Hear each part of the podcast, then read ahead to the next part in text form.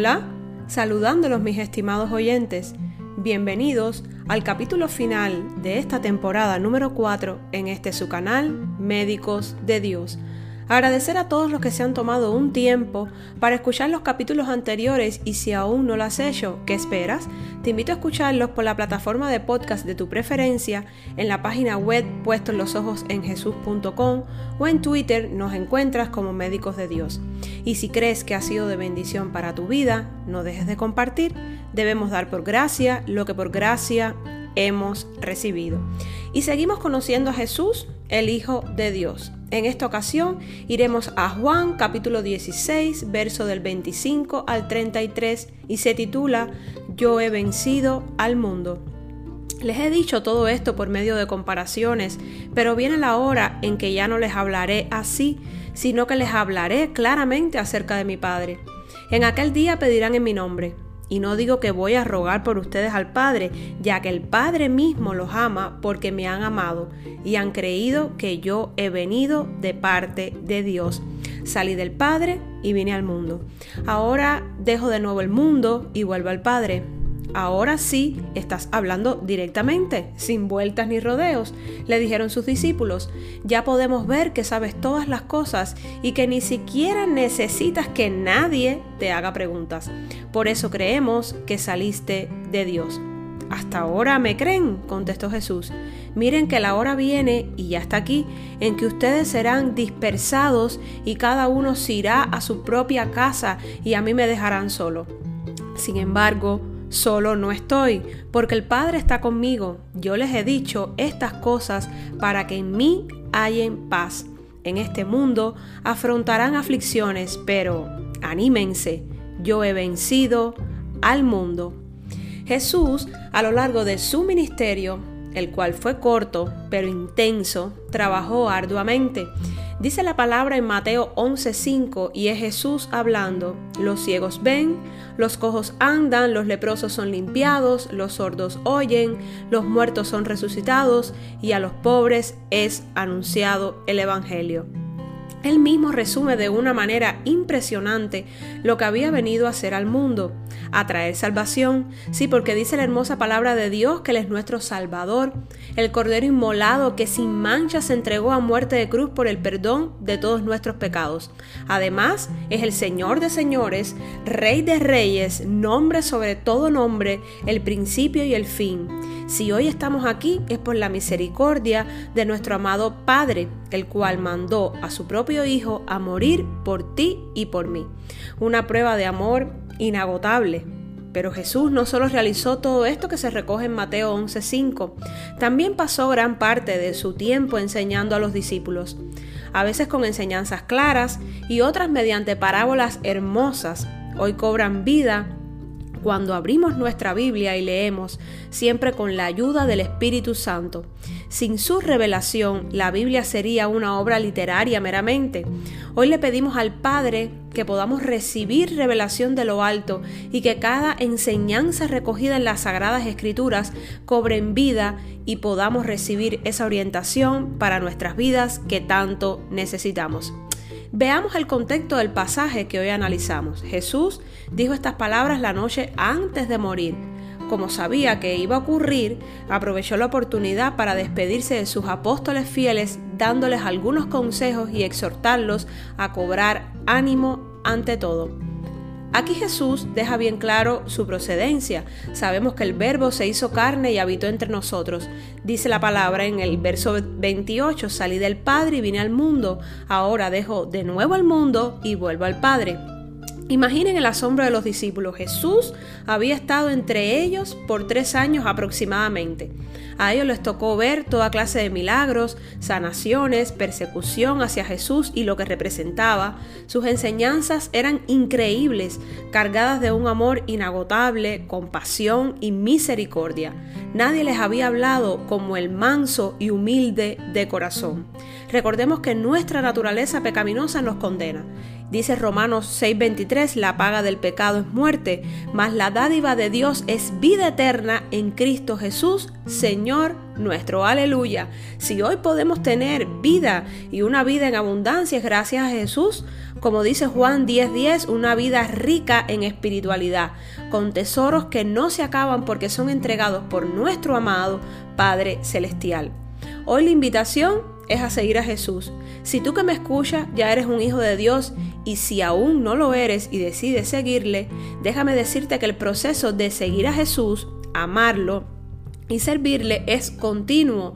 Debe crecer un deseo desde nuestro interior, un deseo que luego se convierte en una necesidad de seguirle, de amarlo, de compartir con los demás lo que por gracia Él nos entrega, de amar al prójimo y ayudarlo. Recordemos que amar a las personas que tienen un vínculo afectivo con nosotros es muy fácil, pero ¿Qué tal si hoy comenzamos a amar al enemigo? Como nos dice el mismo Jesús en Lucas 6, 32, 33. ¿Qué mérito tienen ustedes al amar a quienes lo aman? Aún los pecadores lo hacen así. ¿Y qué mérito tienen ustedes al hacer bien a quien les hace bien? Aún los pecadores actúan así. Entonces, amar al prójimo, orar por él, quien quiera que sea, tratarlo como quisiéramos ser tratados, es parte de los cambios que debemos incorporar en nuestro estilo de vida como hijos de Dios. No juzgues y no se les juzgará, Lucas 6:37. Entonces no debemos juzgar, no condenar, debemos perdonar y dar. ¿Por qué siempre nos fijamos en la astilla del ojo del hermano? ¿Sabes tú que con una viga en el ojo no podemos ver? Saquemos primero esa viga de nuestro ojo que nos impide ver más allá. No tenemos derecho de juzgar a los demás por ciertos comportamientos y actitudes. Somos lo suficientemente perfectos y nada pecadores para juzgar a los demás. Ya Jesús nos perdonó. No sigamos arrastrando errores en nuestra espalda. La carga pesa y nos impide avanzar a la meta, la cual es Cristo Jesús nuestro Señor. Debemos llevar una vida en oración, orar sin cesar de día y de noche. Recordemos que la oración es una forma de conectar con el Padre. A Él le gusta que nosotros tengamos una conexión directa con Él, que le externemos nuestros sentimientos, preocupaciones, incertidumbres de una forma sencilla, con un corazón humilde y dispuesto a ser escuchado, no con palabras rebuscadas ni frases predeterminadas, en intimidad con Él. Qué hermoso una oración con propósito celestial, donde pidamos al Padre conforme a su voluntad y no nuestros deseos carnales. Una oración insistente como la de la viuda que pedía justicia frente a su adversario. Una oración con fe que mueva montañas. Lucas 11, 9, 10 dice, Así que yo les digo, pidan y se les dará, busquen y encontrarán, llamen y se les abrirá la puerta, porque todo el que pide recibe, el que busca encuentra y al que llama se le abre. Sigamos cultivando nuestra fe, requisito indispensable para agradar al Padre, y recordemos que es la fe, vayamos a Hebreo 11.1, es pues la fe, la certeza de lo que se espera, la convicción de lo que no se ve. Debemos seguir pidiendo al Padre que nos aumente la fe, una fe auténtica que a medida que vaya creciendo desplace nuestras dudas, una fe que nos haga mover montañas, caminar sobre las aguas, calmar tormentas, sanar enfermos, echar fuera demonios, una fe bien sedimentada sobre la piedra angular, la cual es Jesús, una fe tan pequeña como un grano de mostaza que nuestra búsqueda constante del reino de Dios no cese nunca. Recordemos que todo lo demás vendrá por añadidura.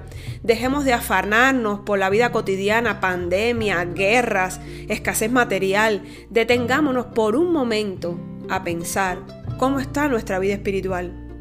¿Está en orden? No está mal preocuparse por el sustento, por el trabajo, por la familia, por el crecimiento profesional. Lo que no está bien es que todo eso sea más importante que buscarlo a Él.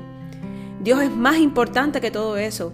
Dios nos da provisión, Él es nuestro Padre, pero debemos entender que buscar su presencia, su amor y su misericordia es primero que todo en la vida. Un adecuado orden en nuestras prioridades hace la diferencia. Lucas 12:31, ustedes por el contrario busquen el reino de Dios y estas cosas les serán añadidas. A pesar de tus circunstancias, a pesar de lo que estamos viendo, Jesús nos invita a confiar en Él, a descansar en su presencia. Mateo 11:28, venid a mí todos los que estáis trabajados y cargados, y yo os haré descansar. Ya Él venció al mundo. No podemos desanimarnos, dejemos atrás la apatía, la indiferencia, no podemos ser estériles espiritualmente, debemos dar fruto en abundancia en todo tiempo, sigamos siendo ramas sujetadas a la vid verdadera, la cual es Jesús. Hoy debemos seguir edificando nuestro corazón. Siguiendo el ejemplo de Jesús, caminemos junto a Él, pensemos como Él lo haría, actuemos en concordancia con lo que Dios nos ha enseñado a través de su palabra, la cual cobra vida cuando le escudriñamos. El mejor ejemplo a seguir es Jesús. Seamos siervos vigilantes, como dice la palabra en Lucas 12, 35, 36. Estén ceñidos vuestros lomos y vuestras lámparas encendidas, y vosotros sed semejante a hombres que aguardan a que su Señor regrese de las bodas, para que cuando llegue y llame, le abran enseguida.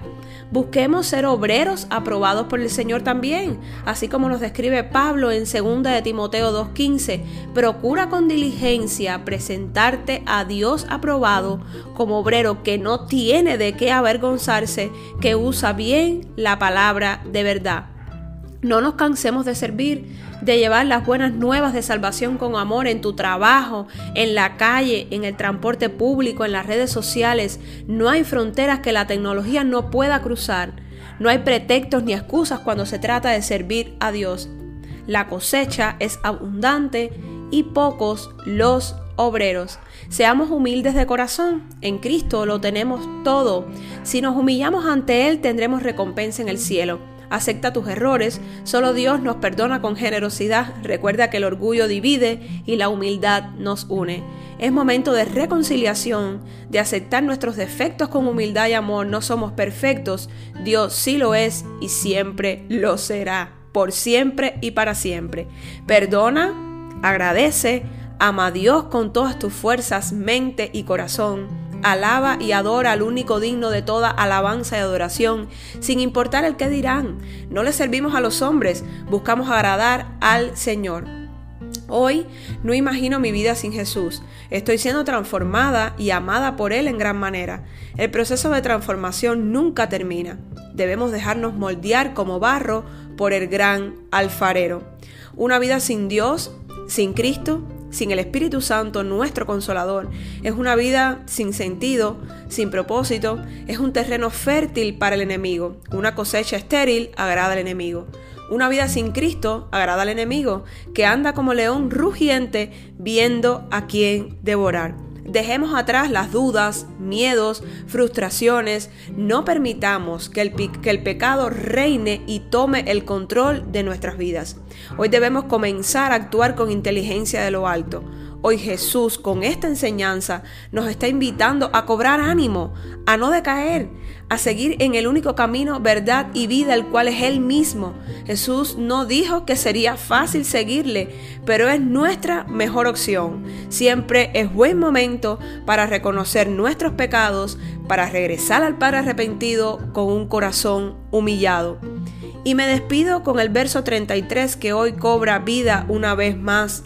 Le digo estas cosas para que estén unidos a mí y así sean felices de verdad. Pero tengan valor, yo he vencido a los poderes que gobiernan este mundo. Los amo en el amor de Cristo. Será hasta la próxima temporada. Bendiciones.